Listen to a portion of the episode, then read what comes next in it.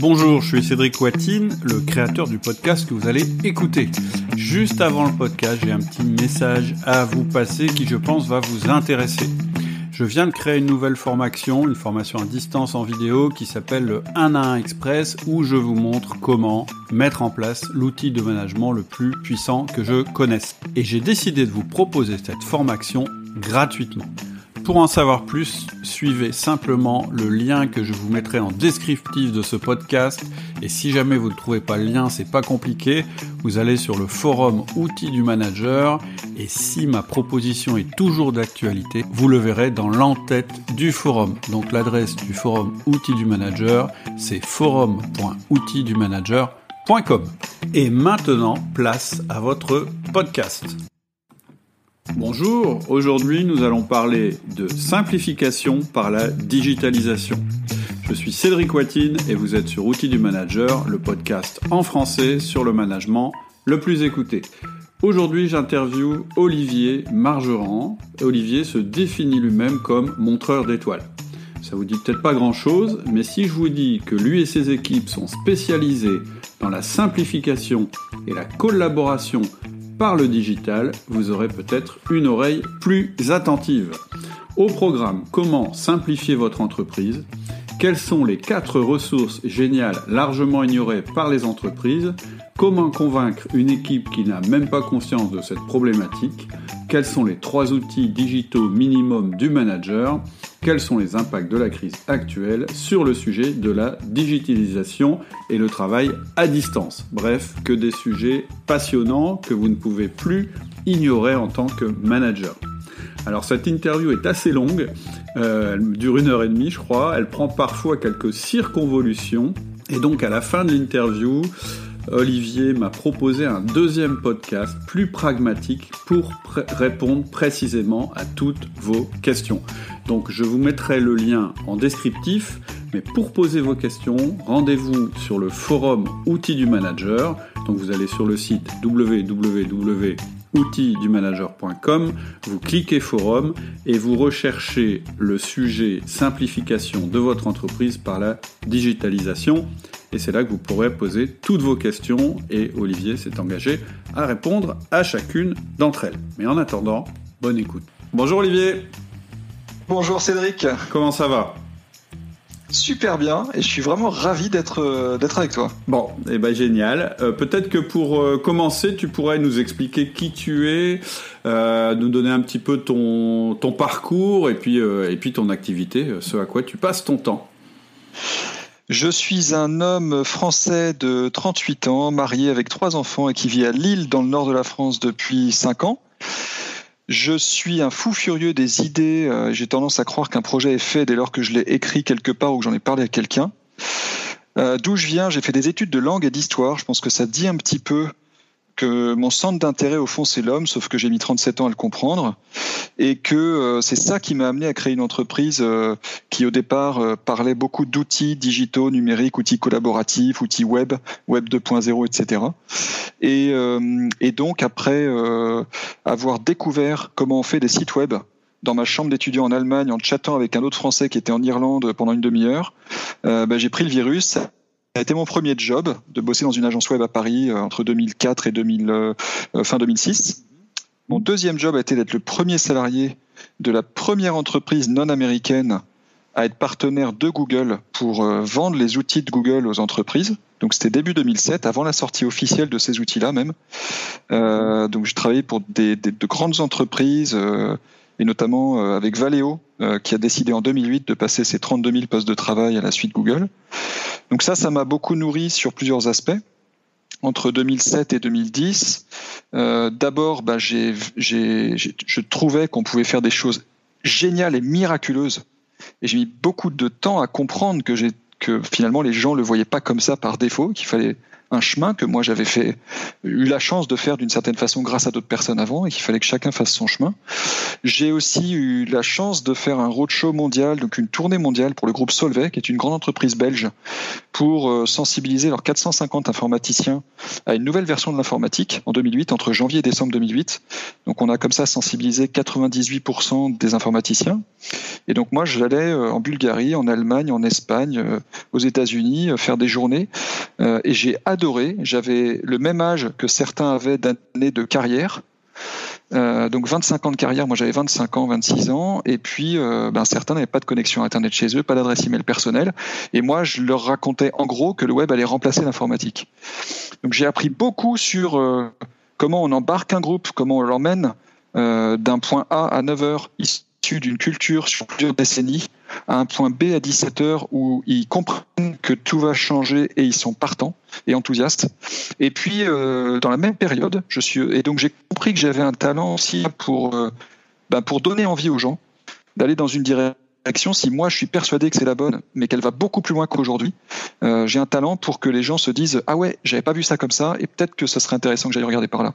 Et dans la même période, je suis devenu intervenant pour l'APM, qui est un réseau de dirigeants euh, francophone, donc euh, qui compte euh, pas loin de 9000 dirigeants maintenant francophones à travers le monde. Et en 2008, je suis devenu intervenant pour l'APM. À l'époque, on en était à... C'est comme ça qu'on s'est rencontrés, je crois. On s'est rencontrés comme ça en 2009. Euh, tu étais dans un club APM qui est un des tout premiers que que j'ai rencontré et euh, j'étais vraiment tout frais, euh, tout vert à l'époque. Et mais pour te donner une idée, hein, pour rappel, quand je montrais Doodle aux gens, même à la, dans l'équipe APM qui était assez innovante, c'était une découverte. Mmh. donc on, on découvrait énormément. Et, euh, et moi, j'ai adoré parce que, euh, bah, d'abord, j'adorais donner envie. Les dirigeants étaient preneurs et curieux. Ils passaient un bon moment. J'ai été le plus jeune expert APM pendant 5 ans, donc c'était aussi un changement par rapport au fait de voir venir des gens de 50, 60 ans. Ils, venaient, ils voyaient arriver un petit jeune qui doutait de rien. Euh, et puis, euh, euh, j'ai aussi découvert à quel point les dirigeants étaient ignorants des possibilités qui étaient offertes par le web. Pour eux, l'informatique, c'était un ordinateur et un serveur, et le web, c'était éventuellement une recherche de temps en temps. Mais tu sais, moi, je faisais tout en ligne déjà. Ce phénomène-là, en fait, il est assez répandu. Moi, je m'en suis rendu compte aussi en management et quand je communique avec des formateurs, etc. On a toujours ce biais de dire, euh, bah, mon interlocuteur est quasiment aussi avancé que moi. Et souvent, c'est une grande découverte que de se dire, ah non, ok, il faut que je reprenne vraiment du départ et, et que je l'emmène en accéléré euh, là où j'ai envie de le prendre. Et moi, j'ai exactement la même chose en, en management. C'est que pour moi aujourd'hui, faire un à un, c'est normal, etc. Et je me rends compte à chaque fois que je rencontre un, un manager que bah non, c'est pas si évident que ça, et que moi j'ai eu j'ai eu j'ai eu un long trajet pour arriver à ça. Et donc je suppose que c'est de ça que tu parles aussi. Et je me souviens bien de ton de ton intervention. J'étais le seul à utiliser euh, Google Exact. Euh, parce que moi, je, pense que dans mon entreprise, on a commencé à l'utiliser en 2007 ou un truc comme ça. Euh, quasiment tout début, tout début. Et je me souviens que mon responsable informatique, j'ai dû un peu le violer et lui montrer, c'est-à-dire moi me mettre sur Gmail, agenda, etc. pendant un an pour lui montrer que ça marchait avant qu'il accepte de passer de Microsoft Exchange, etc. à Gmail, etc. Donc c'est amusant. Ouais, c'est Ouais, c'est ça. Tu, tu en parles très bien. Je te remercie parce que euh, c'est le syndrome de l'expert. En fait, on, euh, moi, j'aimerais bien passer à autre chose. J'ai l'impression de raconter la même chose depuis 15 ans quand je rencontre quelqu'un pour la première fois. C'est pas qu'une impression. Et en même temps, aujourd'hui, je le fais avec beaucoup plus de plaisir, alors que dans mon ADN d'explorateur, c'était très frustrant pendant longtemps. Je le fais avec plaisir depuis l'année dernière, parce que moi j'ai changé intérieurement, j'ai eu la chance de faire un, un, parcours qui m'a qui m'a permis depuis juin dernier d'y voir beaucoup plus clair dans ma vie. Et je sais que cette étape-là, c'est le début d'un chemin génial. Donc quelqu'un qui est prêt à écouter ça et qui est partant, bah en fait c'est le début de plein de choses géniales qui se qui se préparent. Et puis je sais qu'en plus après, il va aller plus vite que les gens que j'ai accompagnés avant, puisque comme tout a avancé entre temps, de toute façon, les gens passent les étapes plus vite, ils ont compris plus vite, les moyens sont plus faciles à mettre en œuvre. Euh, et puis en plus, bah, on est en train de vivre, nous, on est au moment où on se parle, on en est euh, à la, au début de la deuxième semaine de confinement de, du Covid-19. Oui, on est le 24 euh, mars 2020. Donc ça, c'est quand même un moment de contraintes exceptionnelles qui fait que les dirigeants nous disent aujourd'hui, nous ne savons pas manager à distance, ils se rendent compte qu'ils ont un problème de management, enfin moi j'appelle ça une question de management et une question technique de comment on s'y prend pour faire équipe en permanence, comment on s'y prend pour faire équipe chacun chez soi. Donc voilà, avance rapide, on arrive à aujourd'hui. En fait, euh, euh, Digital Collab, l'entreprise que j'ai créée en, en 2010, c'est une boîte où je joue aujourd'hui le rôle de montreur d'étoiles. Et en fait, c'est voilà, c'est pour ça que je parlais de ce talent tout à l'heure, c'est que ce que me reconnaissent les gens qui, qui, travaillent sous l'étiquette Digital Collab, qui sont tous des indépendants, donc ce qu'on appelle nous dans, dans intérieur, à l'intérieur de Digital Collab, on les appelle des partenaires. Ce que les partenaires me disent régulièrement, c'est que je les inspire et que quand je, quand je m'arrête de le faire, ça leur manque et qu'ils le réclament. Et donc, euh, ben, ça tombe bien, c'est quelque chose que j'adore faire. Et par exemple, dans le cadre de l'épidémie, j'ai commencé début mars euh, le, le, 2 mars a alerté l'équipe là-dessus. Et donc, quand tout, s'est déclenché, que les entreprises étaient en besoin, bah, nous, en fait, on était assez bien dans nos pompes, on était déjà prêts et on, a pu euh, le 16 mars, le lundi 16 mars où le confinement a été décrété, euh, ben on a vu beaucoup de panique, de détresse, de souffrance dans les entreprises et en fait ça a été pour moi très exaltant de pouvoir être là et de servir parce que Dieu sait que Dieu sait qu'il y a du besoin. Donc on, on, a eu pas mal de méthodes différentes, mais je dirais aujourd'hui, et puis je te repasse la, la, balle de parole parce que je pourrais en parler longtemps et je suis passionné par mon métier. Non, non, mais c'est passionnant de t'écouter aussi. Donc... Euh. Ah, je te remercie. Tout ce qu'on fait aujourd'hui est basé sur l'envie. Pour nous, c'est très important. Grâce à un client, on a réalisé ça. On a essayé plusieurs méthodes entre 2010 et 2014. Alors je dis 2010, 2011 parce que en 2010 j'ai démarré comme auto-entrepreneur en juillet 2010. L'entreprise administrativement existe depuis le 1er avril 2011. Donc voilà, c'est un peu la, période de création. Mais euh, en tout cas, pendant 4-5 ans, on a cherché à vivre de ce qu'on voulait proposer et personne nous achetait. Et je pense qu'en fait, on cherchait à vendre le résultat trop vite et la manière dont on le faisait en disant, vous allez voir, on met en place des outils, on forme les gens, il va se passer des choses géniales. En fait, pour le dirigeant, ça posait surtout plein de questions. Mais comment les gens vont s'y retrouver? Mais comment je vais les embarquer? Mais par quoi on va commencer? Est-ce qu'on va pouvoir continuer à faire le business, etc. Et il y a eu un changement très fort qui a été fin 2014. Bah, en fait, euh, je risque de te poser ces questions-là, moi évidemment. Euh, donc ça va être intéressant de voir la manière dont tu vas répondre. Et moi j'ai une question très large et toute simple, c'est quel est l'intérêt de la digitalisation pour une entreprise? Parce que c'est peut-être quelque chose qui est important et nécessaire, mais la conscience que c'est important et nécessaire, elle n'est pas forcément là. Donc, globalement, c'est quoi l'intérêt de ce truc-là pour une entreprise? En fait, une façon de répondre à ça, c'est de dire, je crois, eh bien, le digital. Alors, j'emploie je laisse volontairement le terme digitalisation de côté. Je me note, je vais, je vais me noter de revenir dessus. D'accord? Je crois que c'est, ça, c'est capital. Le vocabulaire a beaucoup d'importance. Et, euh, et, donc je vais, je vais revenir là-dessus, sur ce terme qui, à mon avis, fait des, fait des dégâts ou complique la discussion. Donc en tout cas, le digital, le numérique, alors il faut déjà expliquer ce que c'est le digital, le numérique, parce que, oui, tu souris en m'entendant dire ça, parce que tu es dedans depuis des années, mais il y a beaucoup de gens qui disent mais le digital, je sais pas, c'est la pub, c'est Facebook, c'est quoi? Bon, le digital, c'est toute l'information qui circule et qu'on ne voit pas circuler, qui n'est pas palpable. Donc ce qui arrive sur ma télévision, c'est du digital. Mon téléphone, c'est du digital. L'ordinateur, c'est du digital. Je ne peux pas toucher l'information. Je peux toucher un écran. Je peux pas toucher, euh, je peux toucher un fil, la fibre optique, le fil électrique, mais je peux pas toucher l'information, au contraire d'un livre ou d'un papier, où je peux toucher le mot qui est imprimé, je peux toucher la feuille, et je peux déchirer un mot et l'emporter avec moi. Donc le digital, c'est tout ça, ce qui fait que c'est extrêmement large, évidemment. Il y a du digital dans nos voitures, qu'on voit, il y a du digital qu'on ne voit pas. La plupart du digital dans la voiture, on ne le voit pas. Euh, donc, dans une enceinte Bluetooth, il y a du digital, il y a de l'information qui circule. Et donc, dans l'air, il y a du digital. Ça, c'est digital. Donc, c'est quoi l'intérêt? Ben, Je dirais qu'une façon de répondre à ça, c'est tout simplement de réaliser qu'on ne peut pas être tout le temps tous ensemble dans la même pièce.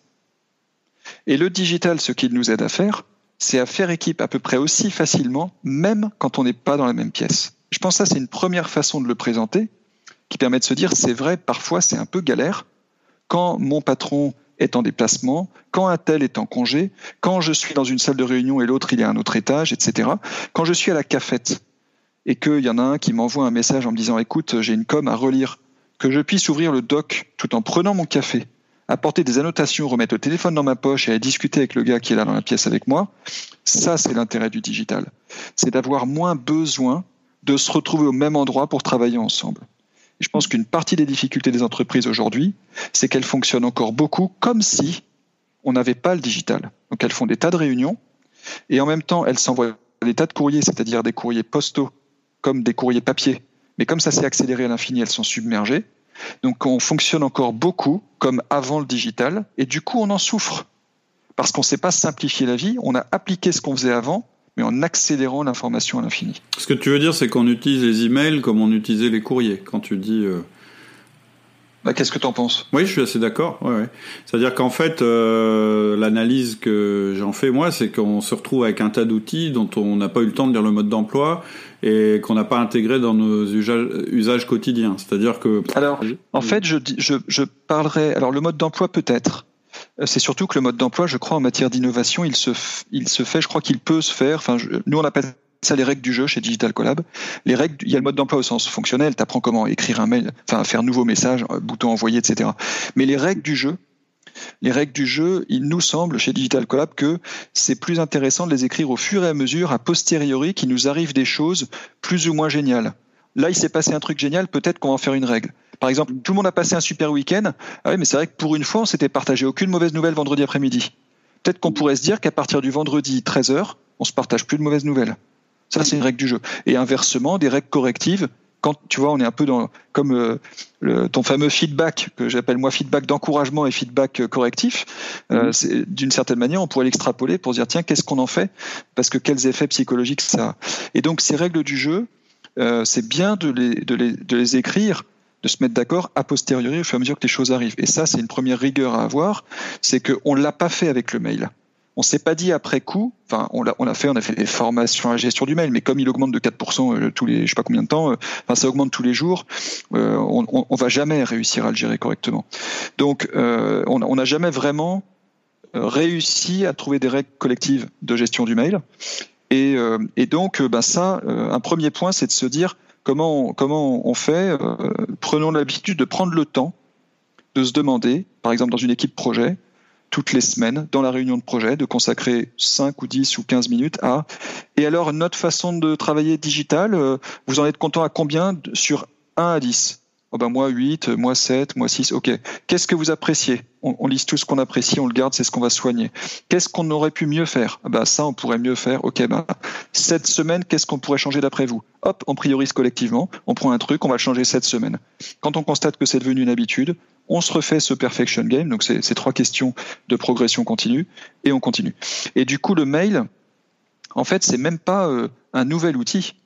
C'est juste que quand il a été inventé, en 63, je te laisserai chercher sur Google Images à quoi ressemble une voiture en 63 pour te donner une idée de à quoi ressemble l'outil qu'on utilise encore euh, après toutes ces années. Imagine qu'on roule tous dans les voitures de 1963. Bon, c'est un peu ça qui se passe dans les entreprises aujourd'hui.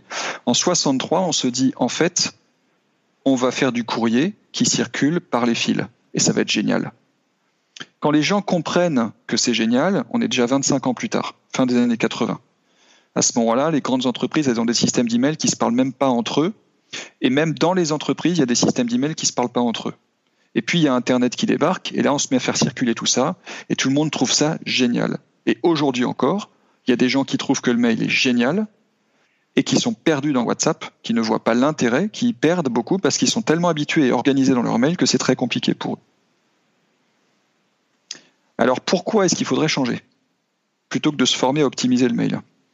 Bah Parce qu'en en fait, quand euh, on prend le sujet en mode simplification, c'est-à-dire que là, je, vous partage, je partage à tous la méthode de Digital Collab, qui est le fruit d'une expertise de 10 ans et qui, à mon avis, peut être mise en œuvre par n'importe qui qui a un peu de capacité d'écoute et qui a un geek avec lui. Souvent, c'est souvent c'est pas les geeks les meilleurs pour ça parce qu'ils sont tellement convaincus que les autres les écoutent plus. Et puis, et puis c'est le complexe de l'expert. Ils sont tellement loin qu'ils ont du mal à venir chercher. Il y a aussi ça. C'est très difficile de se remettre à la hauteur. Voilà. Donc avoir un binôme comme ça, écoute et geek, c'est d'ailleurs c'est ce qu'on fait nous. C'est des tandems comme ça qui animent ce qu'on appelle nous des digital expériences. C'est la première étape de notre démarche. C'est un moment où on fait faire des expériences aux gens de quelques minutes à chaque fois. Regardez, on va faire une visio où vous avez, enfin, on leur dit rien. On fait faire l'expérience et après ils constatent qu'ils ont fait une visio avec leur téléphone et tablette qu'on a mis à disposition, sans rien installer, sans se créer de compte. Waouh, mais c'est super simple. Et alors là, on leur dit, quelles idées ça vous donne? Et là, tu as des dizaines d'idées opérationnelles qui jaillissent. et on les fait prioriser avec un outil en ligne. Ils font ça, hop, en direct, tac, tac, on priorise tout. Puis après, hop, on fait une autre expérience. Ça peut être un document partagé, ça peut être plein de, il y a plein d'expériences qu'on peut faire dans une journée. À la fin de la journée, on a des dizaines ou des centaines d'idées à prioriser. Et en fait, où je veux en venir, parce que j'étais parti de pourquoi changer, c'est qu'une fois qu'on a ces idées opérationnelles et qu'on les, les creuse un tout petit peu avec les gens, en une demi-heure ou une, pardon, en une demi-journée ou une journée, on arrive déjà à la maquette d'un autre fonctionnement qui est incroyablement plus simple.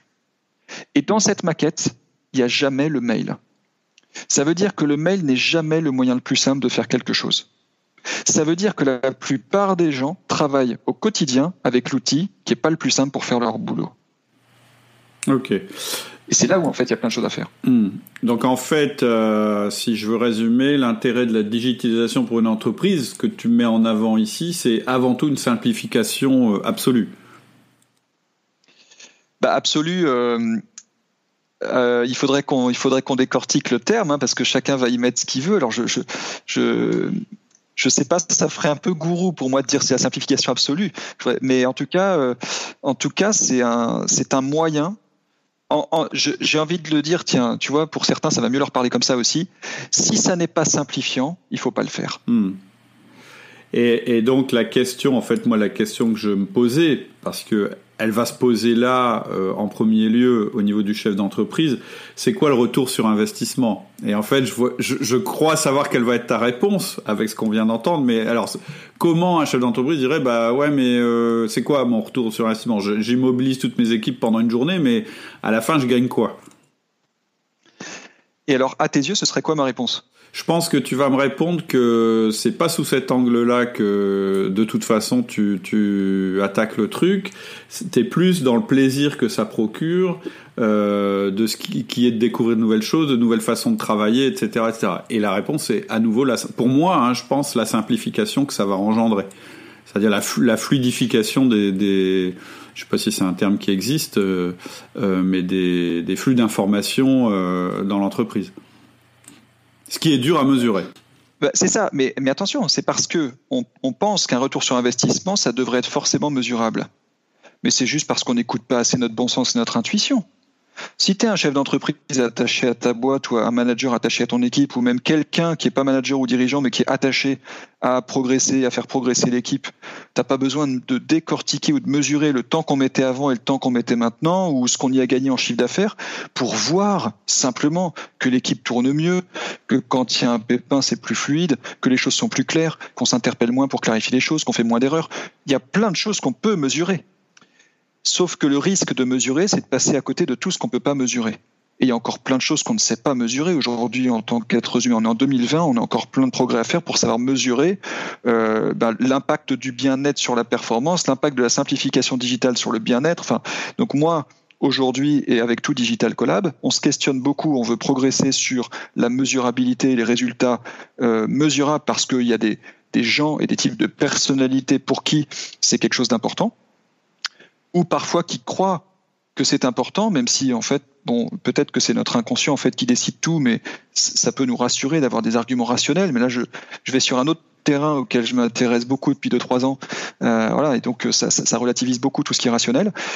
Et en même temps, je peux le comprendre. Et c'est vrai que d'un autre côté, moi, je me challenge. Je me dis ouais, mais Olivier, attends, euh, si vraiment on peut pas mesurer les résultats, euh, bah peut-être qu'en fait tu te racontes des histoires.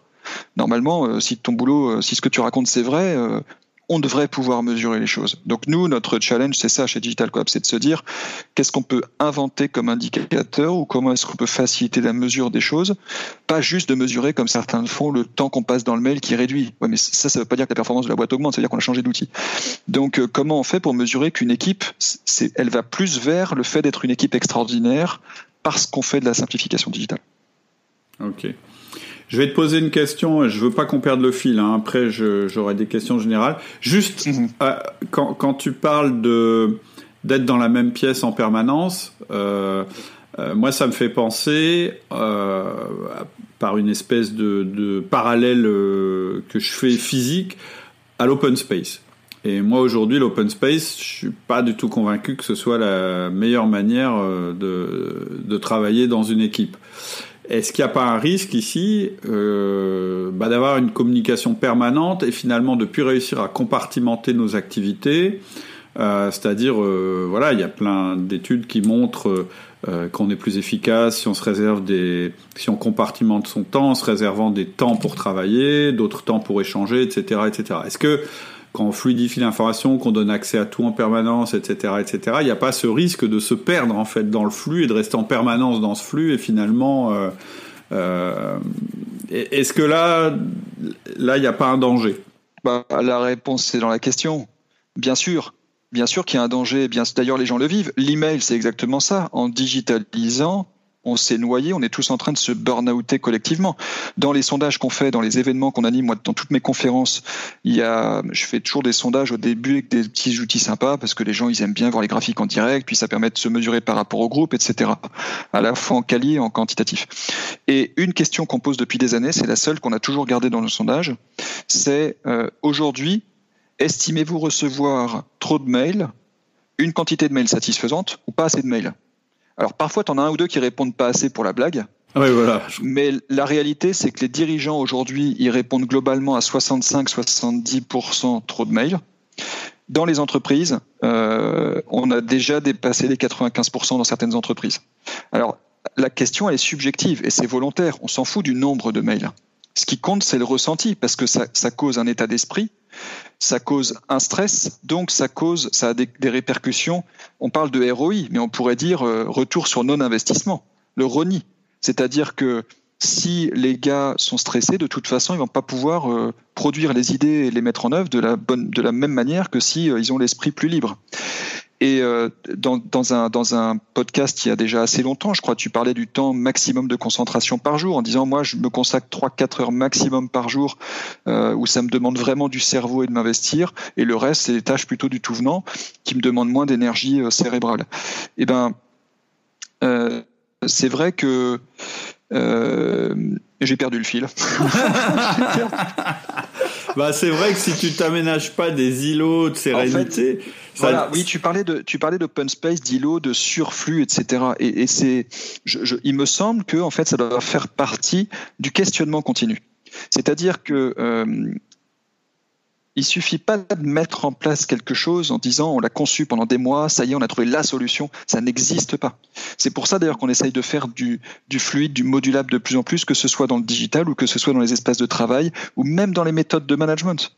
Parce que euh, je pense qu'un des enjeux, c'est de comprendre qu'on n'aura jamais trouvé la vérité et que l'enjeu, c'est plutôt de savoir évoluer et regarder. Quand on dit se mettre en question, c'est une vieille expression que moi j'essaie de même pas utiliser parce que en fait on l'emploie tellement, on l'a tellement employé que elle, est même plus audible.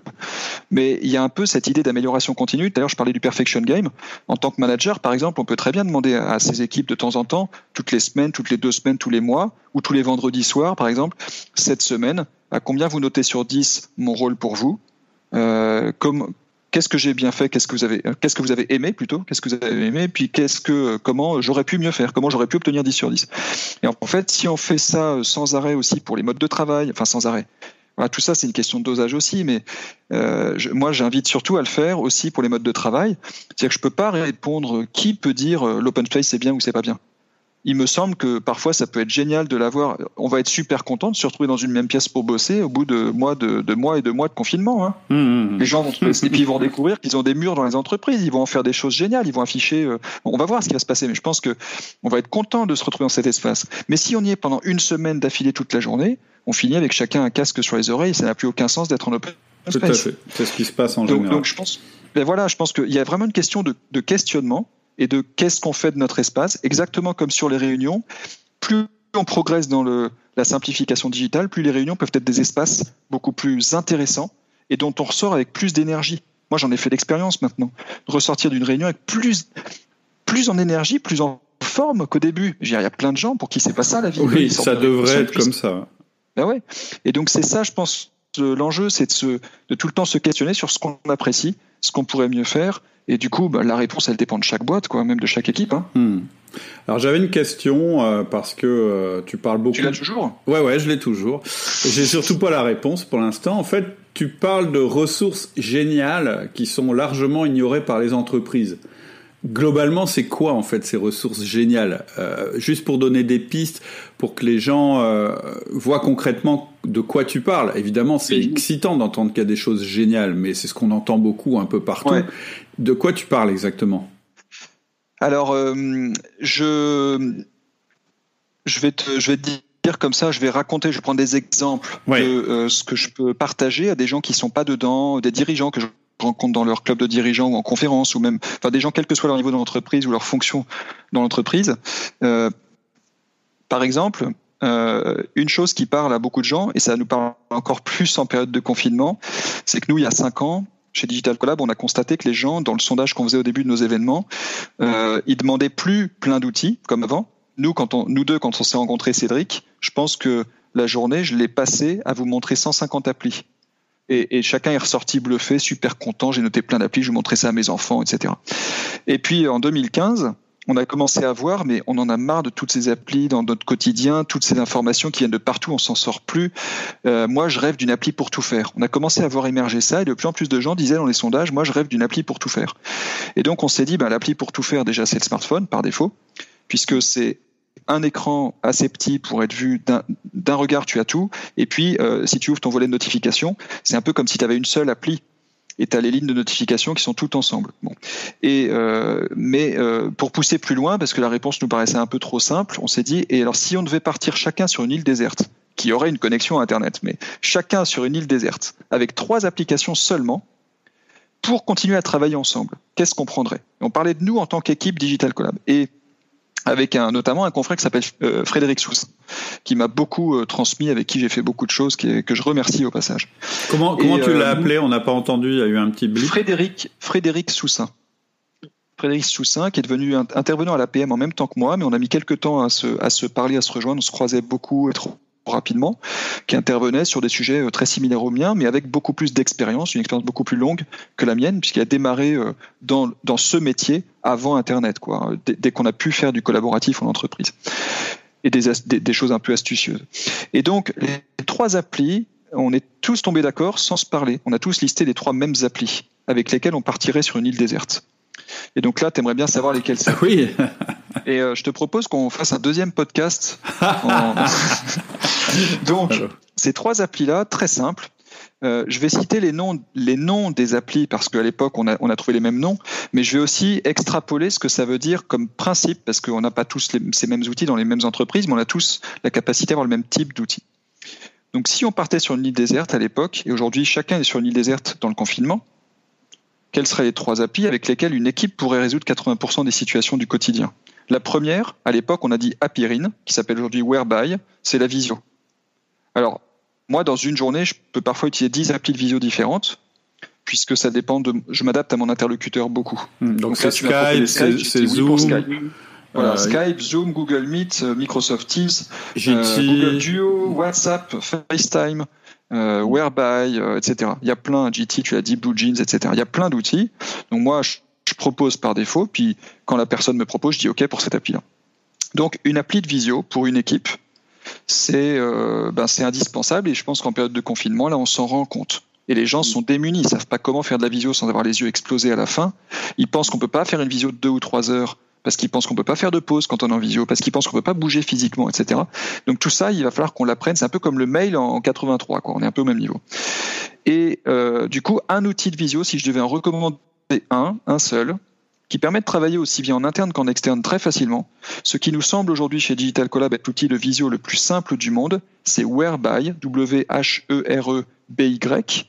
qui a été créé en 2013 par trois stagiaires de Telenor, une grosse boîte de télécom euh, norvégienne, qui a, été vendue ensuite, je crois, à une boîte japonaise.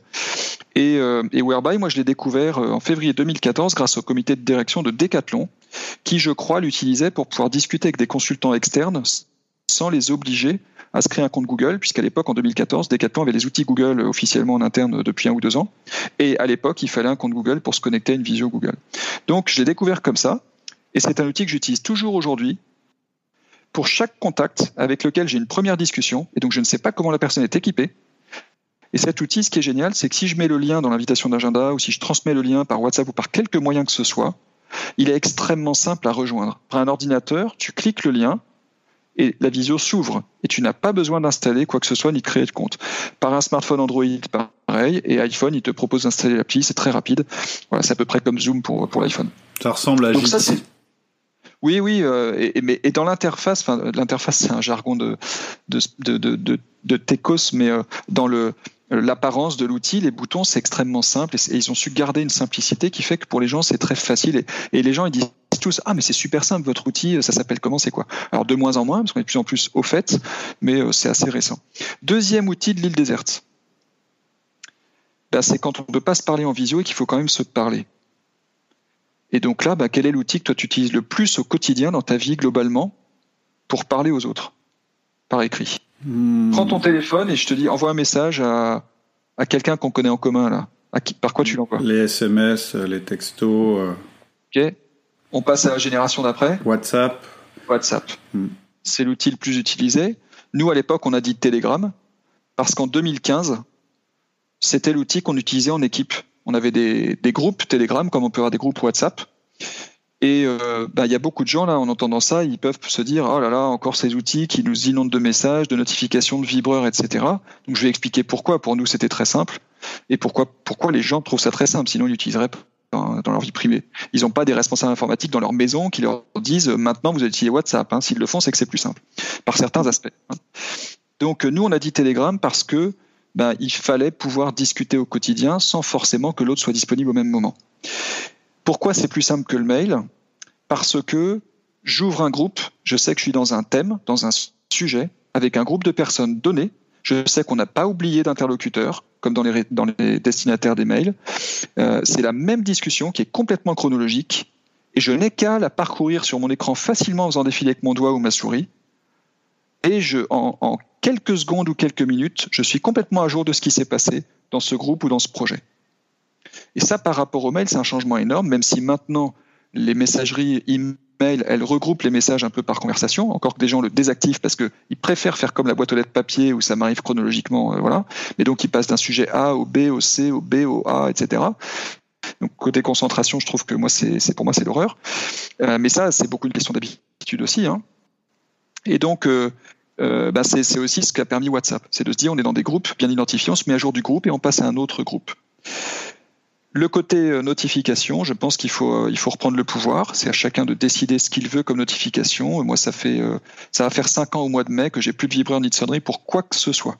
Aucun appel, aucun message. Mon téléphone ne fait jamais aucun signal physique, sonnerie ou vibreur. Et je vis très bien comme ça. Je dis pas que tout le monde peut le faire. Je ne recommande pas tout le monde de le faire. Chacun fait comme il veut pour ce qu'il veut.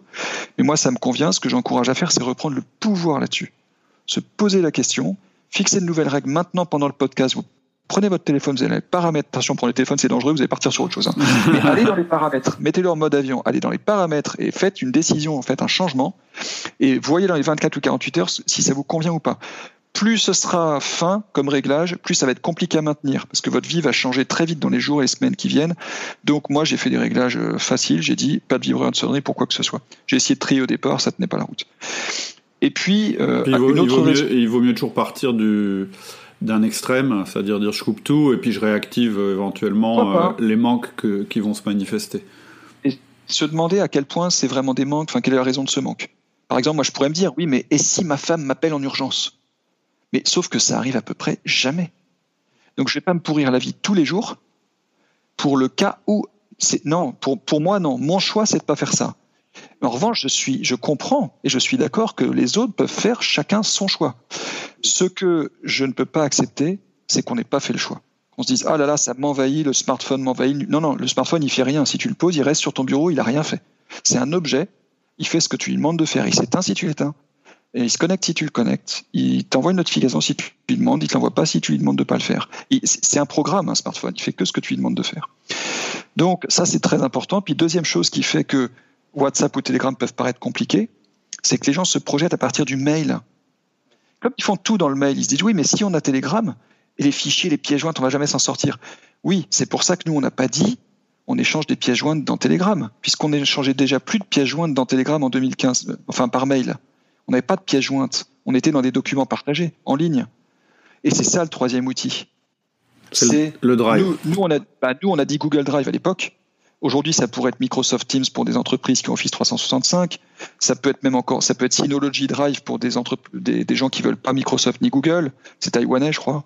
Euh, il y a plein d'outils. Ça peut être Linagora qui est de l'open source. Mais ce qui, ce qui est important, je pense, c'est que le type d'outil, après la visio et la messagerie instantanée, c'est la coproduction.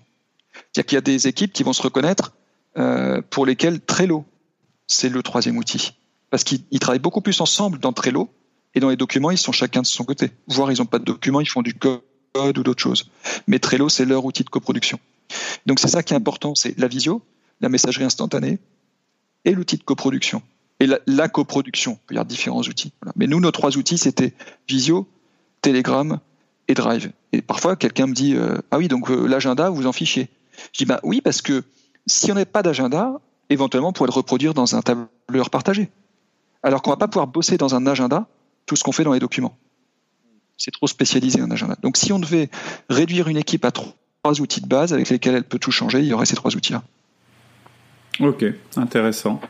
Ça, c'est les outils, mais en fait, moi, je suis très attaché à tout ce qu'il y a comme fonctionnement et comme réflexe de fonctionnement humain derrière. Au niveau. Euh, donc, ressources géniales, c'est ce que tu disais, l'évolution, c'était on veut un truc euh, global qui permet de tout faire. C'était de ça que tu partais. Alors, ouais, j'ai en fait, j'en ai quatre, mais je vais tâcher d'être un peu plus concis sur les trois autres parce que je, suis, je suis, conscient. Hein, j'ai ces dix ans de chemin, d'expérience, de réflexion, de lecture qui se, qui, qu'on essaye de, de, partager en un podcast. Donc, euh, euh, je, vais, citer les trois autres en tâchant d'être rapide et c'est toi qui vas choisir ce que tu veux approfondir. La deuxième ressource géniale à laquelle j'ai pensé en lisant ta question deux minutes avant le podcast, c'était l'immensité des outils très simples, la, la grande diversité d'outils extrêmement simples. Et je prends un exemple. Quand je rencontre des gens en séminaire ou conférence, je leur dis, alors là, je vous propose, si vous voulez, de vous montrer comment on peut créer un site web en cinq minutes. je vois les mecs qui, commence à avoir des sueurs froides. Oh là là, mais je viens de signer un devis à 17 000 euros. Euh, bon, donc je leur dis attention, ça ne veut pas dire que vous avez eu tort de bosser avec une agence web. Ça dépend de votre projet. Je veux juste vous montrer que c'est possible. Et donc je lance un chrono et je crée à partir de zéro un site dans lequel je mets une vidéo qu'on a faite dans la journée, je mets un document sur lequel ils ont collaboré avant dans la journée, je mets un questionnaire auquel ils ont répondu, je mets les réponses du questionnaire. Tout ça, je l'insère dans la page web, je mets en forme, je mets une jolie photo, etc. Je publie le site, je crée un QR code, et entre 3 et 4 minutes après le lancement du chrono, ils voient tous le site sur leur smartphone.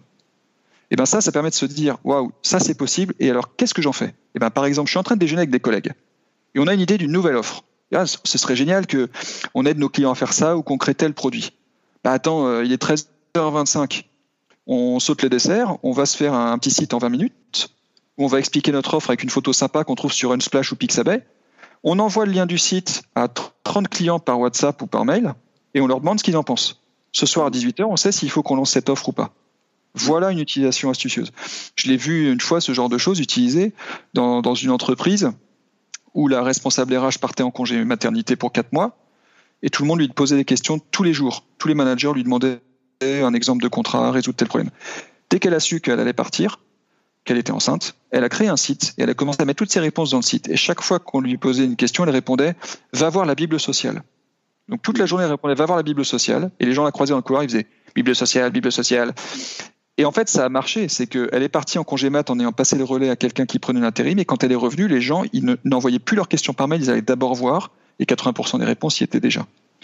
Deuxième, enfin troisième ressource géniale. Donc ça, le site, c'est un exemple. En fait, il y a plein d'outils comme ça que les gens ne soupçonnent pas et qui peuvent, en fait, on peut tout faire tout seul au quotidien. C'est ça la réalité avec le numérique aujourd'hui. Tu n'as plus besoin d'être technicien, tu peux faire, regarde ton podcast, tu peux, tu peux reconnaître que tu as, besoin d'être informaticien pour le faire, tu vois. Tout, mon podcast, mes vidéos, mes articles, ma plateforme de ma plateforme de vente, etc. Tout, ça, ma plateforme de, de, vente de formation. Euh, voilà, c'est, je suis super nul en je connais pas le code, j'y comprends rien, mais ça, euh, ça a été hyper simple, quoi. Hyper simple.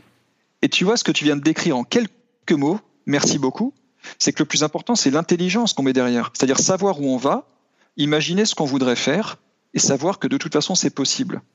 Il faut, tu as raison, il faut savoir où on va, parce qu'on peut vite se perdre. Ah bah oui. Dans l'immensité. Euh... Ah bah ça, si tu me poses la question des pièges, je vais te le citer. Un des pièges, c'est de découvrir, de se faire plaisir et dire ah il a l'air sympa cet outil. Alors qu'est-ce qu'on pourrait en faire? Oui, c'est En fait, on va pas s'occuper des problèmes de l'équipe ou de l'entreprise, on va s'occuper d'un outil sexy. Et au bout de deux semaines, il va être abandonné. C'est tous ces réseaux sociaux mis en place dans les boîtes parce il fallait mettre des réseaux sociaux, que c'était sexy, etc. Et puis du coup, ben résultat, parfois ça donnait de bonnes choses, mais c'est un peu des, c'est de la chance, quoi, j'ai envie de dire. En tout cas, c'est pas le fruit de la méthode. Donc ça, c'est vraiment euh, comprendre que la seule limite, c'est notre imagination. Si on veut vraiment créer des choses, tout, mais tout est possible et beaucoup plus facilement que ce qu'on croit. Troisième ressource, c'est l'automatisation. C'est ce que tu as fait, tu viens de le décrire rapidement, mais dans ton processus, tu n'es pas en train de faire tous les jours manuellement des actions, tu as programmé beaucoup de choses pour que les gens puissent le faire par eux-mêmes de leur côté. Donc déléguer à la technique tout ce qui est répétitif, automatiser les tâches répétitives. Là, je, je rends à Romain Vialard cette expression qu'il a, qu'il a créée. C'est un, quelqu'un qui est un peu plus jeune que moi et c'était le titre, je crois, de son mémoire d'école de commerce. J'ai rencontré dans mon deuxième job et 2010-2012, euh, il avait, euh, il avait intitulé ça Automatiser les tâches répétitives et pour lui, c'était une mission d'aider les gens à automatiser tout ce qui est répétitif et donc qui est chiant et qui en plus peut libérer beaucoup de temps, apporter de la qualité, réduire les délais, etc. Donc, par exemple, aujourd'hui, chaque fois que nous, on enregistre un contact dans notre CRM, euh, toute l'équipe voit arriver dans notre messagerie instantanée dans un canal qui s'appelle réseaux sociaux. Donc c'est comme un groupe WhatsApp qui s'appelle réseaux sociaux. Il y a le lien LinkedIn de ce contact-là. Et on invite les gens à se connecter à lui pour qu'ils soient entourés de gens de Digital Collab. Un autre exemple, c'est dans une, dans une usine euh, où euh, des indicateurs du reporting mensuel vers le groupe sont nourris automatiquement par les actions de maintenance quotidienne que font les opérateurs avec leur téléphone dans Trello. Ça nourrit automatiquement les délais de résolution, le nombre de problèmes traités, ce qui est résolu ou pas, etc. Donc ça avec Zapier, en l'occurrence Z-A-P-I-E-R. Alors juste ce nom-là, si vous avez gardé ça du podcast, là vous allez, euh, vous avez gagné. Euh, c'est un, un, outil, euh, c'est une révolution. Zapier, Zapier, ouais, je l'utilise. alors ce qui est assez curieux, on pourra peut-être en reparler. Je l'utilise énormément sur outil du manager où a priori on n'a pas une activité non plus énorme et on n'est pas de multiples personnes. Oh, Non, non. Et, et, bizarrement, pas du tout dans mon entreprise en dur. Et, je, je comprends pas pourquoi. Ça, ça, ça, je réserve cette question pour plus tard parce que comment tu implémentes ça dans une entreprise quand personne est vraiment familiarisé avec ces outils? Ça, c'est pas évident. Mais, mais voilà, je veux pas. Ah. Donc l'automatisation, Zapier, euh, ok. Ok. Euh, c'est quand même ça la question à, un milliard de dollars. quoi. C'est comment tu fais pour que l'entreprise s'en serve. Hein. Euh, et donc, euh, quatrième ressource géniale, ben en fait, c'est l'intelligence collective. Et en fait, c'est pour ça que je disais au début du podcast, quand je me suis présenté, que mes études de langue et d'histoire, elles disent quelque chose de moi. C'est que je suis, finalement, si je suis dans le digital, mais j'ai mis beaucoup de temps à le réaliser, c'est parce que j'y ai vu un moyen historique et révolutionnaire d'améliorer les relations entre les gens. Et en fait, je me souviens très bien, a posteriori, je me suis souvenu que quand j'ai découvert comment on pouvait facilement faire des sites web avec ses petites mains euh, fin 2002, en fait, ce que je trouvais génial, c'était que je pouvais publier ce que je voulais à la face du monde. Et que donc, je tenais dans les mains un outil qui allait révolutionner toutes les relations humaines, commerciales, juridiques, religieuses, éducatives, familiales, tout ce que tu veux. Alors, c'était la vision partagée par beaucoup de gens qui était assez bisounours parce que ce qui s'est vraiment révélé, c'est qu'il y a ce bon côté dont certaines personnes se servent et il y a aussi, paradoxalement, euh, un côté catalyseur du repli sur ma, communauté de gens qui pensent comme moi à l'échelle de la planète. Donc au lieu de parler à mon voisin qui pense pas comme moi, je vais chercher les gens qui pensent comme moi à l'échelle de la planète. Et les réseaux sociaux sont faits comme ça. YouTube et Facebook te suggèrent que des choses qui vont dans ton sens euh, parce que ça te flatte et que du coup tu restes et que tu regardes, etc. Bon. Donc euh, sur YouTube et Facebook, il faut être activement curieux pour découvrir des choses et pour se faire challenger. Même sur Amazon, hein, quand, tu, quand tu cherches des livres. Exactement, euh. exactement. Exactement. Et en période d'épidémie comme maintenant, par exemple, il faut être activement curieux pour challenger les infos qu'on reçoit et celles qu'on a envie de croire et pas croire, etc. Donc finalement, euh, l'intelligence collective, aujourd'hui, m'a ma prise de conscience depuis quelques années et mon expérience maintenant, c'est à quel point ça donne une puissance à l'entreprise et à n'importe quel groupe de personnes. Alors c'est quoi? Dit simplement, c'est développer la conscience, d'abord la croyance ou la conscience ou la conviction, voire le constat, et la compétence d'être plus intelligent à plusieurs que tout seul.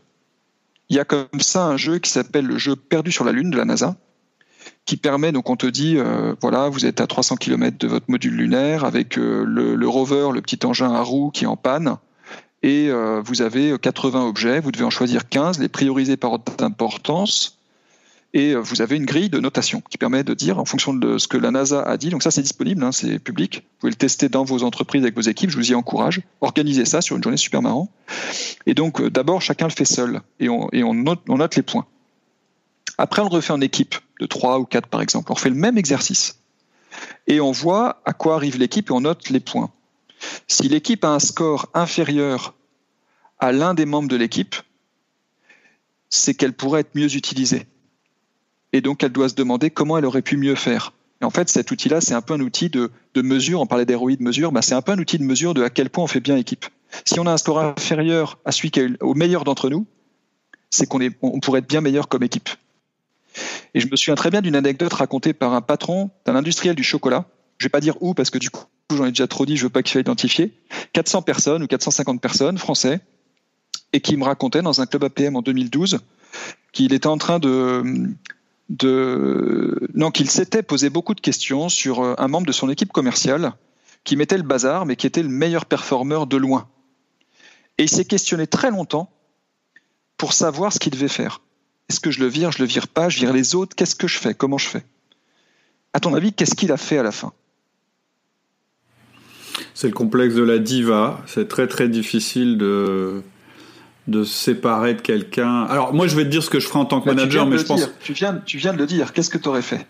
Euh, euh, moi, clairement, euh, c'est quelque chose que je peux pas accepter dans une équipe parce que dans les caractéristiques d'un performeur, il y a effectivement sa performance individuelle, mais il y a sa capacité à travailler en équipe. Donc tu peux tout à fait euh, le, mettre en feedback positif sur sa performance personnelle et ne pas accepter son comportement de diva. Et donc tu dois l'obliger à changer. Et quand tu décides de démarrer un feedback, ça veut dire que tu es prêt à aller jusqu'au bout. Et que si la personne, t'arrives pas à la faire changer, qu'elle n'a pas envie de changer, qu'elle n'a pas envie de s'adapter, bien, tu devras l'exclure. Et en général, l'observation, c'est que on se rend compte qu'on a euh, souvent beaucoup trop attendu avant d'exclure ou de modifier la personne. Pourquoi? Bah Parce que tu appauvris euh, complètement ton équipe et ceux qui s'en vont euh, s'en vont par dépit et finalement tu deviens de plus en plus otage de ta diva. voilà la réponse du manager. Maintenant, tu as peut-être. Eh ben, d'abord, je te remercie de, du rappel que tu fais de ta méthode au passage, parce que pour moi, c'est un rappel où je, en fait, j'avais plus du tout ça en, tête. Quand tu fais un feedback, faut être prêt à aller jusqu'au bout. Oui. Donc ça, c'est un bon rappel pour moi. Je le reprends au passage. Merci. Ça veut pas dire qu'il faut commencer par la fin. Hein. non, mais en revanche, ce que tu dis là, qui part d'une conviction qui est que de toute façon, le plus important, c'est que l'équipe tourne bien. Et eh ben, ce patron-là, qui était plus âgé que toi et moi, euh, il, euh, bah, il en a pris conscience à ce moment-là. C'est-à-dire dans son anecdote, il dit ben, finalement j'ai décidé de le dégager. Et trois mois après, l'équipe battait son record absolu de prise de commande. Mmh, c'est trois mois après. Mmh.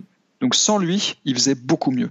Et ben ça, c'est un des multiples exemples qu'on peut avoir de ce que c'est que l'intelligence collective. Et il me semble que c'est une ressource géniale parce qu'elle est dans toutes les entreprises. Donc j'y suis hyper attaché parce que trop souvent on accepte qu'une entreprise disparaisse. Moi je crois une disparaisse. Je crois qu'aucune entreprise ne devrait disparaître. Si on était suffisamment compétent en intelligence collective, on devrait toujours pouvoir se retourner devant l'adversité. Et dans cette période de confinement, où les dirigeants sont perdus, anxieux, se demandent ce que vont devenir leurs salariés, leurs entreprises, ils ont peur pour les autres, hein, beaucoup plus qu'eux-mêmes, parce que les dirigeants souvent, enfin souvent, non, pardon, je ne veux pas généraliser, mais disons que à partir d'une certaine taille d'entreprise, euh, ils peuvent patienter six mois ou un an et, ils vont pas ils vont pas mourir de faim, ils seront moins dans l'inconfort que leurs salariés. Donc ils se préoccupent beaucoup de leurs équipes et euh, c'est des choix déchirants de savoir qui on va mettre en chômage partiel, en chômage technique, en chômage tout court, obligé à prendre des congés, etc. Donc moi j'en entends beaucoup beaucoup en ce moment là-dessus et ça fait qu'une semaine que le confinement a commencé. Eh bien J'en ai parlé hier soir avec la directrice générale d'une entreprise qui fabrique des ouvrants, donc des, la partie ouvrante de la porte euh, en France. Euh, ils sont 30 personnes et elle se pose beaucoup de questions.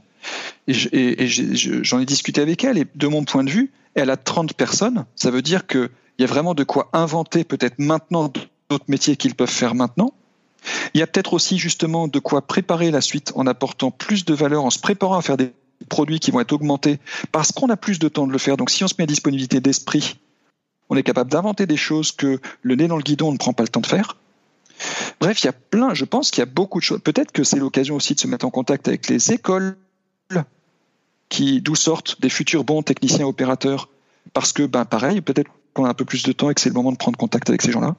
Donc en tout cas, il me semble qu'avec l'intelligence collective, en mobilisant les gens autour de la question qu'est-ce qu'on devient, non seulement on leur donne un projet stimulant, c'est ressourçant, c'est valorisant, et en plus, on se prépare à la sortie du confinement. Là, vraiment, j'applique euh, notre discussion au contexte maintenant, hein. mmh, mais je pense que c'est vrai tout le temps.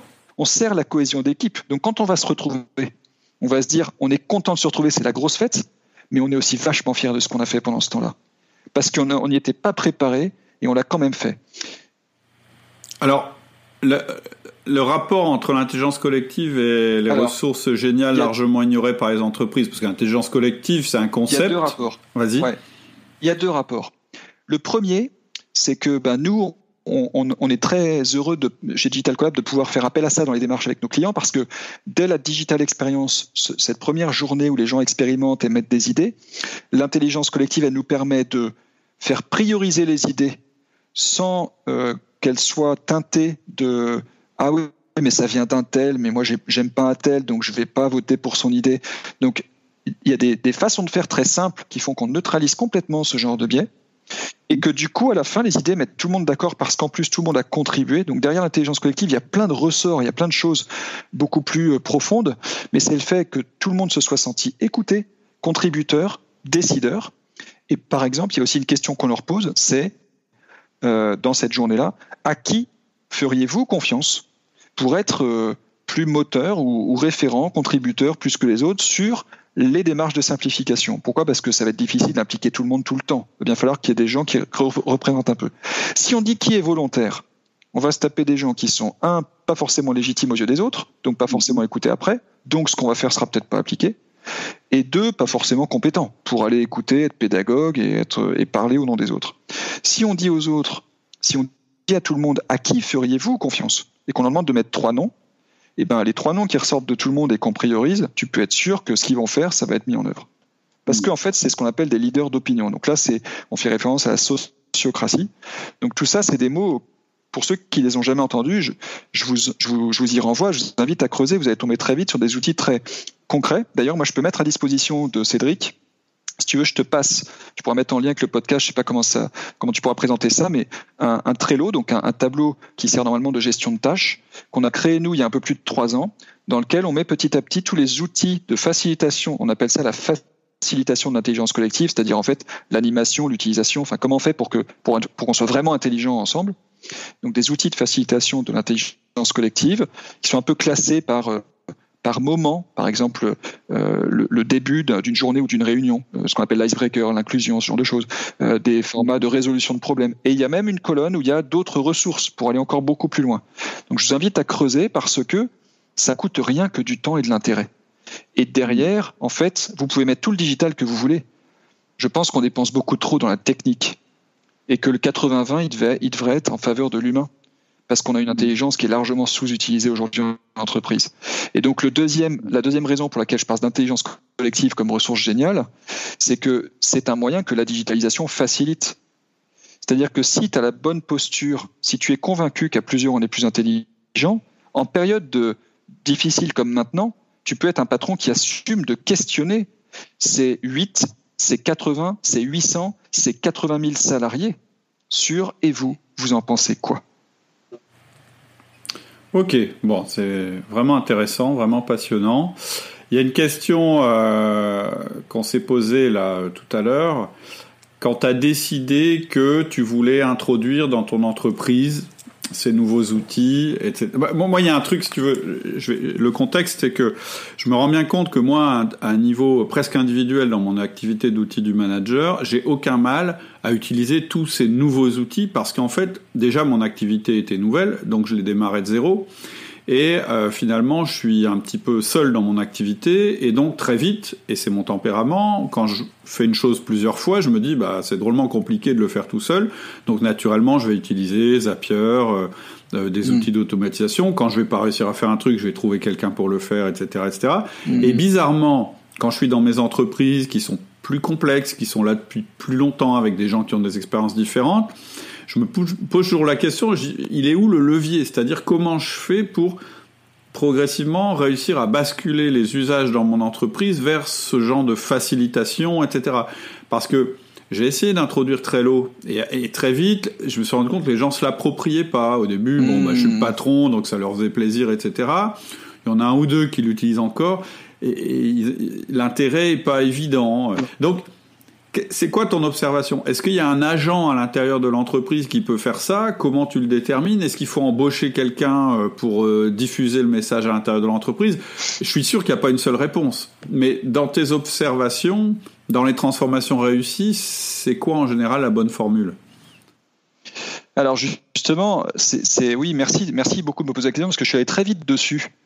Euh, parce que j'avais envie d'aller vers des nouvelles questions, nouvelles réponses, et je savais qu'avec toi, j'allais pouvoir euh, avancer. Tout ça, ça me fait réfléchir. Donc en même temps que je te parle, je dis des choses que peut-être j'ai jamais dites, et c'est ça qui est génial aussi dans une discussion. Et, du coup, on revient en fait à la méthode. Quand j'ai dit tout à l'heure, je vais vous partager la méthode de Digital Collab. Peut-être que je suis allé un peu rapidement.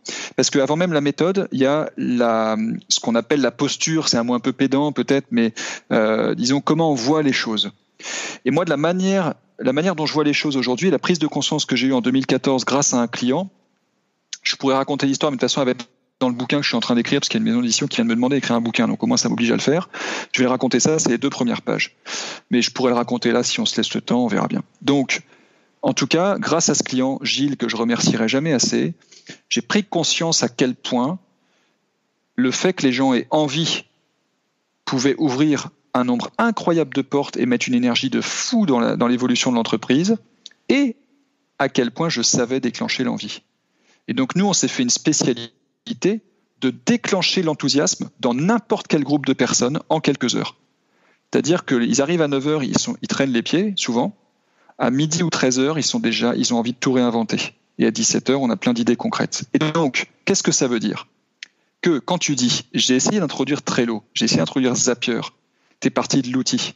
Parce que toi, tu as déjà fait le chemin de te dire, on peut toujours faire mieux, on peut toujours se simplifier la vie, il faut qu'on améliore le fonctionnement de l'équipe, il faut qu'on automatise les tâches répétitives, tout ça, tu l'as en toi. Mais c'est pas forcément formalisé, conceptualisé. Et donc, en fait, ben souvent, c'est ça qu'on fait, c'est que on saute des étapes psychologiques avec les autres parce que nous, on les a déjà faites. On est déjà à la conclusion qu'il faut changer quelque chose. Et donc, on cherche les solutions. Mais eux, ils n'ont même pas vu le problème.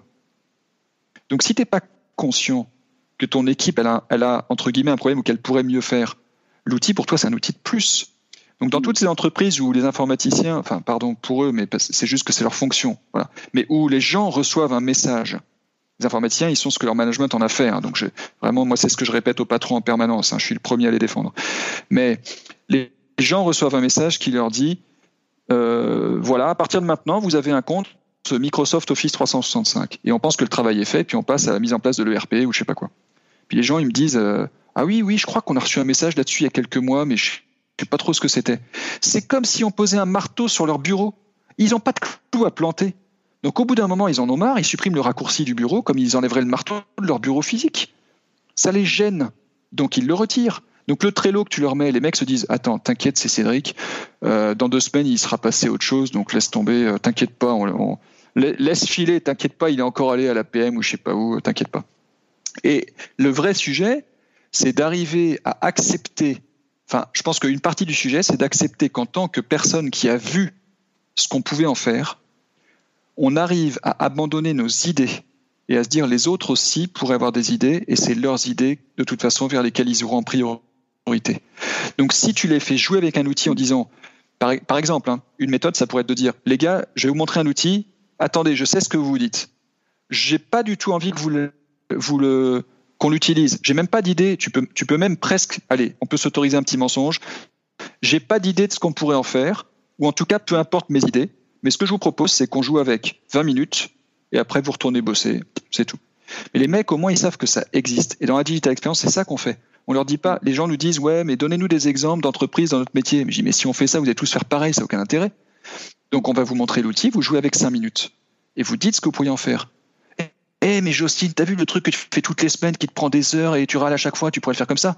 Ah oui, j'y ai pas pensé. Ah oui, c'est normal, elle est tellement habituée à vivre avec son problème qu'elle peut pas imaginer qu'on puisse le faire autrement. C'est le voisin qui va lui dire. Et donc ça, je pense que dans comment implémenter, en fait, euh, il faudrait compléter en disant comment implémenter la démarche simplification et pas implémenter des outils. Parce qu'à partir du moment où on dit comment implémenter des outils, c'est déjà qu'on allait trop vite, on a déjà choisi l'outil, et maintenant on va sortir les rames pour convaincre les gens. Et moi, je crois qu'on peut pas convaincre quelqu'un. Alors, est-ce qu'il faut embaucher quelqu'un?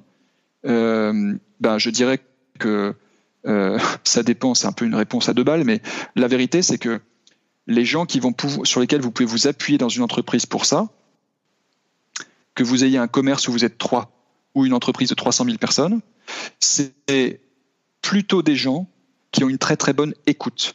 C'est-à-dire notamment du questionnement ou qui mettent les autres en question avec tellement de bienveillance que ça fait vraiment avancer les choses. Donc il y a plein de gens dans l'entreprise qui peuvent se révéler être des vecteurs de simplification digitale ou, booster le digital dans l'entreprise, l'utilisation astucieuse et intelligente du digital dans l'entreprise, parce qu'ils ont cette posture-là. Et j'en ai encore eu l'expérience il y a, euh, on est quoi Oui, il y a 3-4 mois, en novembre, j'étais chez un client pour tourner un témoignage, et je vais discuter un peu avec les gens. Et il y avait euh, une personne, euh, Sabine, qui a la cinquantaine, qui me dit qu'elle est très malheureuse avec ces nouveaux outils, qu'elle comprend pas comment ça marche, que ses collègues jeunes ils arrêtent pas, qu'elle elle comprend rien, etc. Ok, je passe, je, dis ben je suis Sabine, je suis vraiment désolé, on en reparle si tu veux, tu, tu m'appelles. Ok, je comprends en tout cas parce que c'est nouveau. Enfin, j'essaie de lui parler un peu, juste lui dire qu'elle a été entendue. Puis au déjeuner, il se trouve que euh, on se retrouve dans la même pièce au déjeuner et puis elle se rapproche de moi et de son patron et on commence à discuter. On a vécu un moment d'une émotion très intense. Cette personne, elle était en souffrance que depuis presque un an, son entreprise ait changé d'outil de fonctionnement et qu'elle soit larguée tous les jours et qu'elle ait un complexe d'infériorité parce que ses collègues jeunes lui renvoyaient sans arrêt l'image de, la personne larguée en, technologie. Et en fait, elle avait décrit elle-même ce qu'elle avait fait récemment, le sapin de Noël qu'elle avait mis en, œuvre, les, cadeaux à échanger entre les collègues, deux, trois choses comme ça. Et je lui ai dit, mais en fait, Sabine, depuis tout à l'heure, ce que tu me dis, c'est que tu es écoutée par tes collègues et que tu es attentive à la cohésion et à l'ambiance de l'entreprise. Donc en fait, toi, tes talents à toi, les jeunes, ils n'ont pas forcément. Ils ont peut-être une aisance avec leurs pouces et leurs doigts. Mais à quel point ils savent écouter les autres et questionner? Toi, tu sais faire ça. Et j'ai vu que même son patron réalisait à ce moment-là qu'il avait une pépite devant lui, qu'il l'avait jamais vue, que lui aussi, il avait un regard délétère sur cette personne. Et notre regard sur le monde change le monde. C'est l'effet Golem et l'effet Pygmalion. Si tu, ça, c'est Alexandre Girard, grâce à Alexandre Girard et Sophie Lapaquette que j'ai pu apprendre ça et Christophe Collignon. Donc, c'est trois personnes qui sont très dans l'innovation managériale. Peut-être que tu as déjà interviewé, en tout cas, ça vaudra le coup que tu le fasses. Euh, et eux, ils parlent de ça beaucoup, le fait que le regard qu'on a sur l'autre l'entretient dans une posture et l'emmène. Si tu dis à quelqu'un t'es très doué pour ça, il va peut-être devenir meilleur. Si tu dis t'es nul, euh, ça, ça, ça, peut être compliqué pour lui. On, en a parlé, l'effet Pygmalion, on en a parlé dans le podcast avec Alexia sur euh, sur le, le droit à l'erreur et la confiance en fait. C'est-à-dire qu'en général, euh, effectivement, on fait pas confiance. Notre collaborateur n'a pas confiance parce qu'on lui fait pas confiance. C'était ça le, le thème. Et, du coup, c'est très dur d'ailleurs à résoudre. Mais en tout cas, en interne, moi, je crois qu'en interne, bien souvent, il y a des ressources et que embaucher quelqu'un, euh, c'est, pourquoi pas, je veux dire, mais en tout cas, ça n'est pas du tout une nécessité. Je pense que dans toutes les entreprises, même toutes petites, il y a quelqu'un qui a du goût pour ça. En fait, ce que j'aime bien dans ce que tu dis, c'est le mot révélation. C'est-à-dire qu'en fait, ce qui est pas mal, moi je connais pas ton approche. Hein. L'approche de dire on fait une journée d'expérience, et je pense qu'effectivement c'est comme ça que ça se passe. C'est parce que tu es confronté à une nouvelle expérience que tout d'un coup tu vas te révéler être capable de faire quelque chose de nouveau. Et, et peut-être que l'idée c'est ça. Si tu fais une journée comme ça, bon bah personne se révèle, euh, ça peut peut-être arriver ou pas, j'en sais rien. Mais au moins tu sais que la personne elle est pas chez toi, celle qui pourra faire ça. Et puis à ce moment-là, tu peux réfléchir à autre chose. Mais effectivement, la première démarche elle est excellente, c'est de dire tout ça c'est possible. Est-ce que ça va parler à quelqu'un? Est-ce qu'à un moment quelqu'un va se dire ou les autres vont dire bah lui euh, il serait intéressant. Oui, c'est plutôt ça. C'est plutôt les autres qui disent, ouais. ouais, et ce qui est intéressant, tu as répondu aussi à une question que j'avais prévue, euh, qui était le risque de fausser au sein des équipes. euh, effectivement, il y a ce risque-là. C'est-à-dire que euh, bah, il y a des gens qui peuvent accrocher la techno et, et d'autres moins.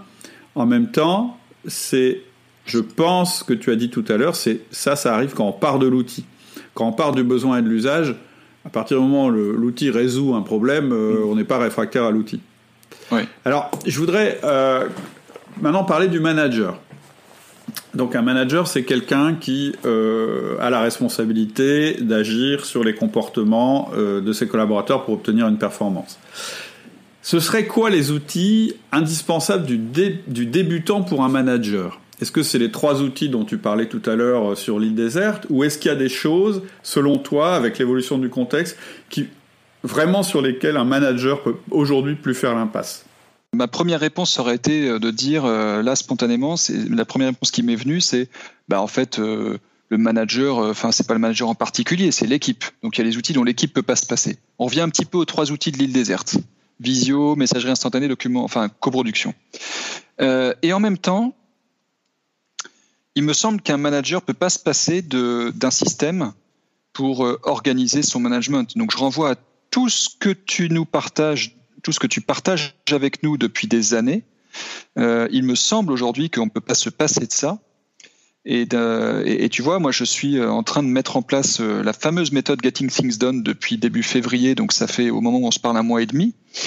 Euh, pourquoi je l'ai pas fait plus tôt et ça a toujours été le bazar dans ma vie, sans doute parce que intérieurement, déjà, je savais pas où j'allais. Et à mon avis, chaque fois que j'ai essayé de mettre en place mes outils de tâches ou des méthodes et que ça a foiré, c'est parce que de toute façon, j'avais pas au fond de moi une motivation à faire ça ou à suivre ça. Depuis que je sais où je vais, donc depuis moins d'un an, eh ben, à un moment donné, ça s'est, ça s'est rendu évident qu'il fallait que je fasse le ménage pour faire beaucoup mieux ce que j'avais envie de faire. Et là où j'avais du talent, et là je pouvais apporter au monde, à la société. Donc le manager, je pense que son rôle, euh, enfin je pense, voilà, tout ça c'est des opinions, on se partage nos avis, on a tous des regards différents. En tout cas, euh, si on part du principe que son rôle, c'est de, de, faciliter, booster une équipe. Mon rôle chez Digital Collab, c'est vraiment de faire en sorte que les gens aillent plus loin dans notre façon de faire, dans ce qu'on peut apporter aux clients. Euh, ben, il, doit avoir les outils qu'il estime nécessaires pour. En fait, il doit avoir un reflet digital de son organisation. Il doit pouvoir être un bon manager en toutes circonstances, n'importe où. Il doit pouvoir tomber sur quelqu'un et dire ah oui, j'avais trois trucs à lui dire, et euh, dire attends, je passe aux toilettes, prendre son téléphone, ou même euh, euh, aller dans la salle et dire écoute j'avais noté des choses. Attends donne-moi une, une, minute et je regarde ça dépend des cultures d'entreprise. Il y en a où les managers peuvent pas se permettre de montrer qu'ils ont besoin de retomber sur leurs pieds. Il y en a d'autres où c'est complètement ok. C'est pour ça que je prends les deux exemples. Bon. mais aujourd'hui c'est complètement soit, à mon avis c'est complètement accepté voire valorisant d'avoir des outils d'organisation personnelle ça, ça oui c'est rassurant mais, même ça oui mais de mais de mais de montrer alors oui euh, enfin oui et non j'en sais rien je pense que Enfin, toi, tu te balades aussi pas mal dans les entreprises. Moi, je peux te dire, je suis quand même assez surpris euh, par, enfin surpris. Enfin, on voit bien qu'il y a quand même encore une grande diversité, un héritage assez lourd du passé. Donc, en tout cas, moi, je dirais le manager, euh, un bon téléphone, un bon smartphone pour pouvoir faire des visios facilement, pour pouvoir prendre des notes euh, partagées, pour, en fait, pour pouvoir faire équipe où qu'il soit avec les personnes avec qui il fait équipe. Sauf que, tu vois, je reviens à ma première réponse spontanée, c'est qu'en fait, tout le monde devrait avoir un smartphone, parce qu'on devrait pouvoir faire équipe avec n'importe qui, n'importe où on est. Moi, ça m'est arrivé de contribuer à des communiqués de, presse en montant dans l'avion, sur les marches de la passerelle, d'écrire le document avec mes collègues.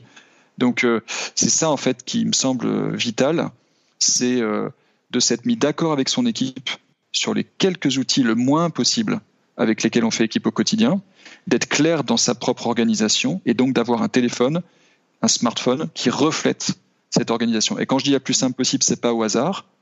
Premièrement, je recommande à tous ceux qui nous écoutent de toujours, toujours prendre la solution la plus simple possible. Quand je dis solution, c'est au sens global, parce que la solution au sens informatique, c'est souvent un truc qui apporte des problèmes. Donc la solution, le système ou l'outil le plus simple possible, ça, ça me semble vital. Et euh, la solution la plus simple est toujours la meilleure, il n'y a pas d'exception à cette règle. Et c'est simple Exupéry qui le dit beaucoup, beaucoup mieux que moi, en observant les avions, il a dit ou écrit Il semble que la perfection soit atteinte non pas lorsqu'il n'y a plus rien à ajouter, mais lorsqu'il n'y a plus rien à retrancher. Ça veut dire qu'il ne faut pas utiliser un outil à fond, il faut l'utiliser de la manière la plus simple possible. La, la, la méthode Getting Things Done, puisque tu en parles, euh, moi, c'est la mère des méthodes d'organisation, donc elle est passionnante. Le mec, David Allen, c'est un génie. Je veux dire, il a fait ça avant tout le monde. Moi, aujourd'hui, c'est pas cette méthode-là que j'utilise parce que elle est trop, à mon sens, exhaustive. Elle veut tout prendre en compte. Elle est, elle est très très bien pour les perfectionnistes. Je pense que, et surtout, le, petit souci, c'est que tu si tu lâches la méthode à un moment, pour te remettre sur pied, c'est compliqué. C'est pour ça que moi, je, euh, on est parti sur autre chose de plus simple et surtout avec euh, trois niveaux et, avec un mode survie auquel euh, parfois on est obligé de repasser pour pouvoir redémarrer. Mais sinon, effectivement, un manager doit être organisé, il doit être au clair par rapport à ses objectifs, il ne doit pas avoir besoin de réfléchir deux heures avant de, euh, de savoir à quoi il doit se mettre, et il doit être très lisible et clair vis-à-vis de ses collaborateurs. Tu, tu, dis on, donc je pense que tu parles de l'équipe. Non, je, parle d'outils du manager. C'est-à-dire que moi, j'ai éprouvé le besoin de proposer aux, auditeurs une méthode. D'accord, d'accord, d'accord. Ah oui, oui, non, mais c'est sûr qu'elle est exigeante. Un, hein, peu, euh, un peu différente, ouais. Qui, peut, elle, est, elle, est, elle est exigeante, euh, je la vois pas comme une méthode de perfectionniste. Moi, elle me sauve du perfectionnisme. D'accord.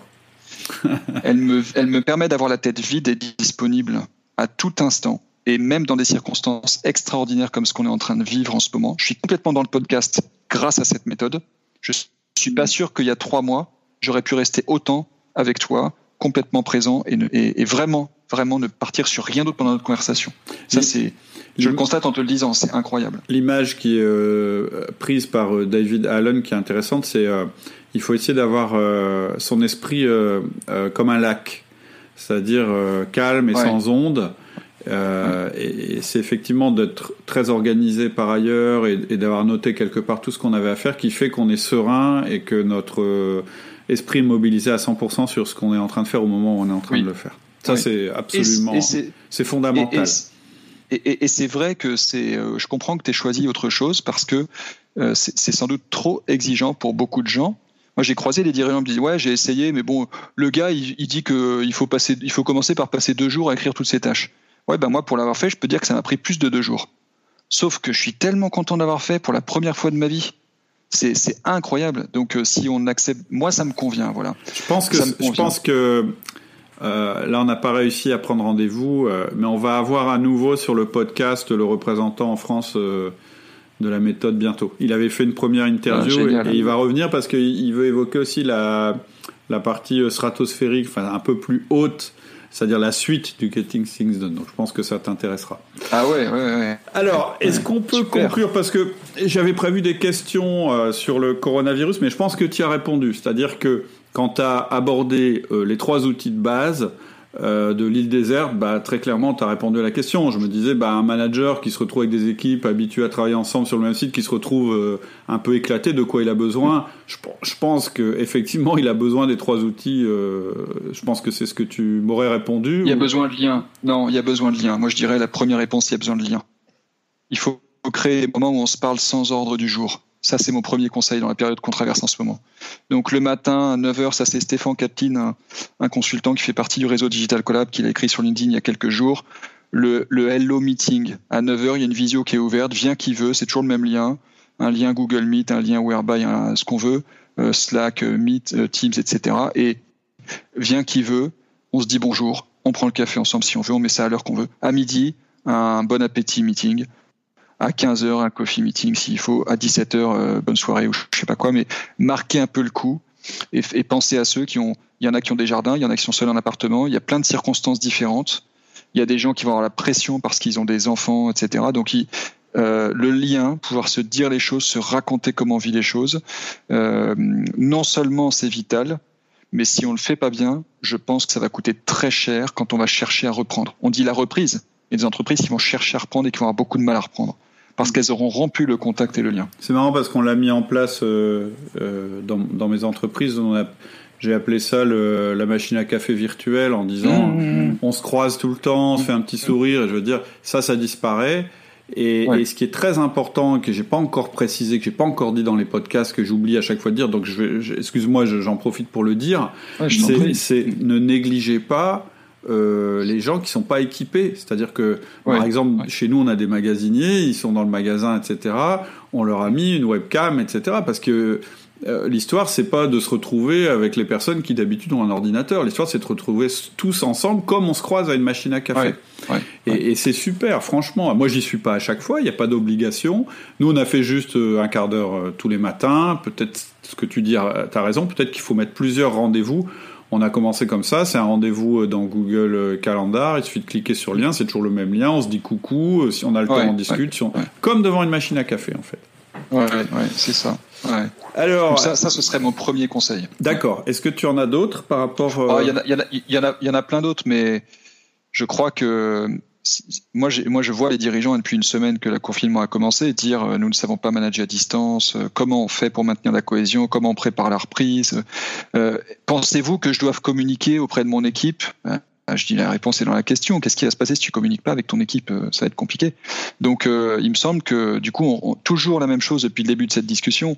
Partir d'abord de ce que je veux aider à résoudre comme manager ou ce que nous voulons résoudre comme équipe. Par exemple, on veut faire des meetings comme Cédric ou Olivier viennent de le raconter. Et eh ben donc, on va chercher l'outil pour le faire.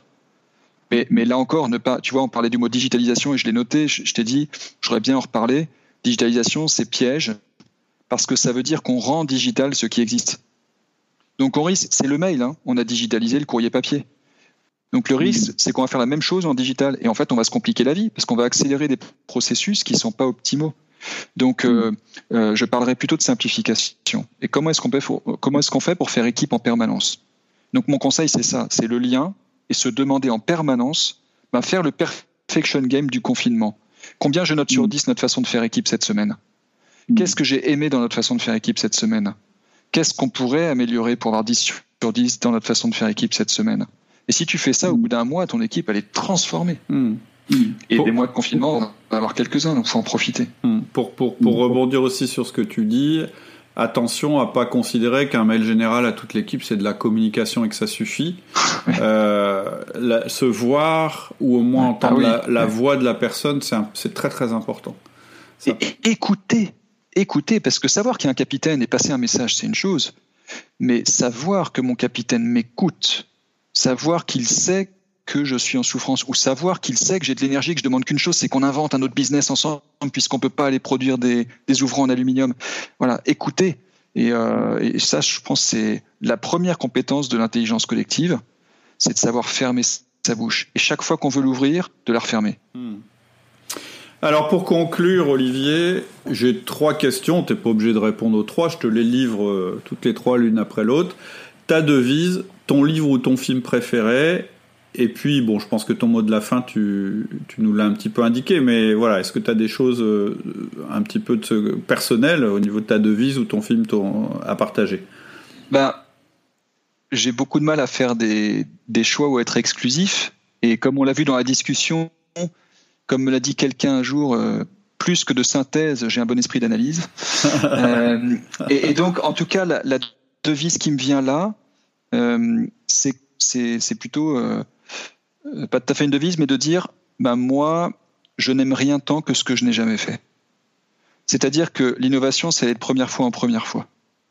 Et donc, pour moi, pouvoir faire des choses nouvelles, c'est clé pour avancer en tant qu'homme pour avancer en tant qu'équipe et pour avancer en tant que société. Euh, ton livre ou film préféré Alors, euh, le premier film qui me vient à l'esprit quand je vois ça, c'est Les Évadés.